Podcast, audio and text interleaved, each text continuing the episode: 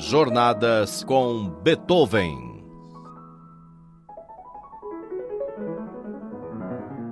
Oi, eu sou Vitor Ramírez e o convido para uma escuta musical.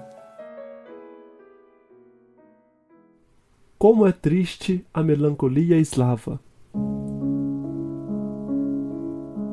Nos dois primeiros programas desse mês de abril, tratamos da crise pessoal vivida por Beethoven nos anos de 1801 e 1802, época de composição da Sonata ao Luar. Nesse período, encontramos uma abertura na escrita musical de Beethoven que é similar à do final de sua vida.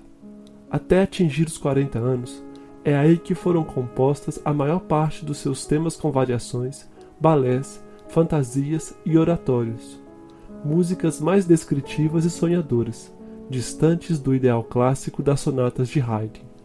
A introspecção e profunda tristeza vivida por Beethoven se reflete nessas obras, que não são nem o classicismo de sua primeira fase e nem o grandiosismo épico que virá a partir da Sinfonia Heróica, esboçada em 1802. O intimismo de muitas dessas obras revela um lado romântico de Beethoven, um traço que está muito bem escondido de trás de seu engajamento musical à Revolução Francesa.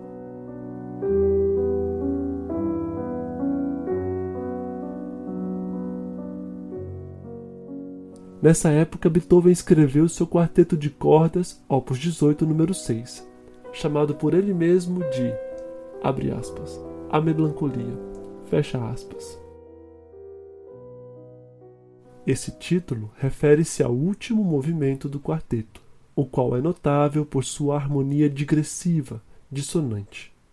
Esse movimento começa com uma escrita para quarteto de cordas de um refinamento amargurado, que é tão instável quanto as paixões de um poeta triste.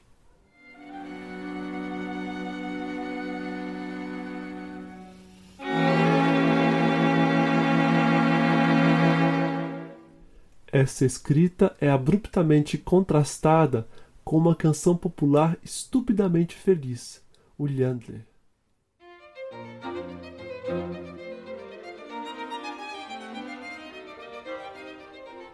Segundo o musicólogo André Bukhreshliev, esse contraste entre um gênero intimista e um gênero popular extrovertido representa o desmoronar das formas tradicionais do classicismo vienense.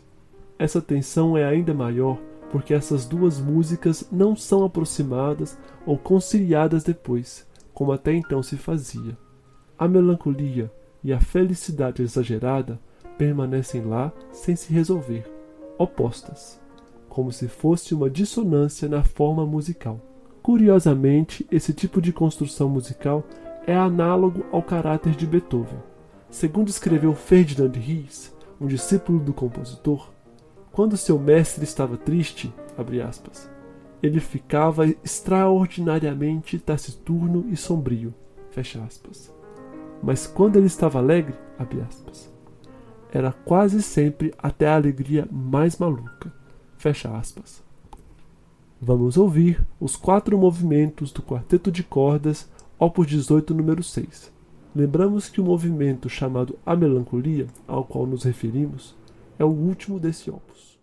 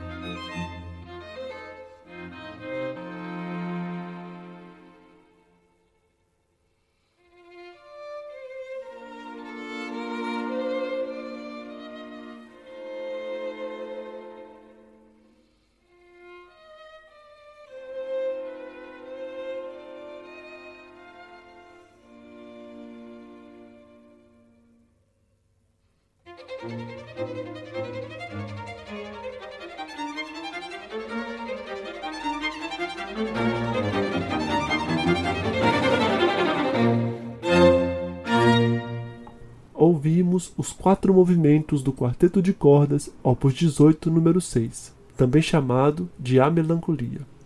A interpretação é do Quarteto Alban Berg.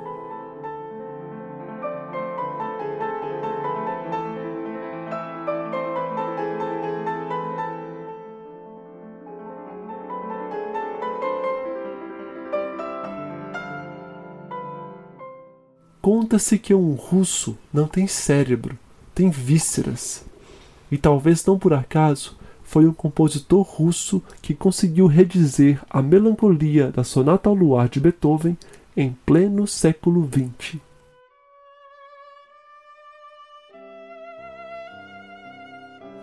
Em julho de 1975, o compositor Dmitri Shostakovich escreveu a sonata para viola e piano, e pouco menos de um mês depois, morreu. Curiosamente, o autor das músicas mais épicas do século XX, como por exemplo a Sinfonia número 7, que foi composta durante o cerco de Leningrado, terminou a vida em extrema melancolia e reclusão. Ao fim de sua vida, Shostakovich lia o conto Pavilhão número 6, de Anton Chekhov. E foi apenas nesse momento que ele escolheu escrever uma música a partir da Sonata ao Luar, de Beethoven. Vamos ouvir a Sonata para Viola, de Dmitri Shostakovich.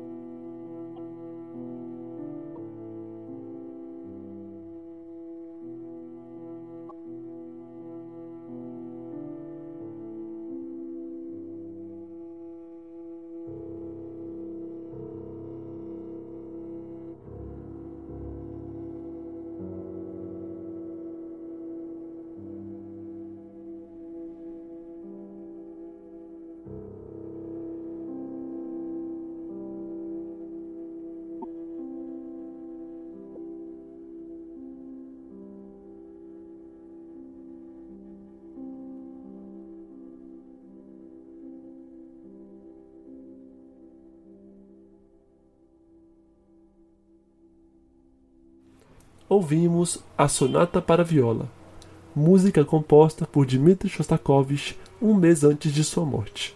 A Sonata para Viola cita especialmente a Sonata ao Luar de Beethoven. Apresentação, montagem e roteiro: Vitor Ramírez. Para Juliane Mota.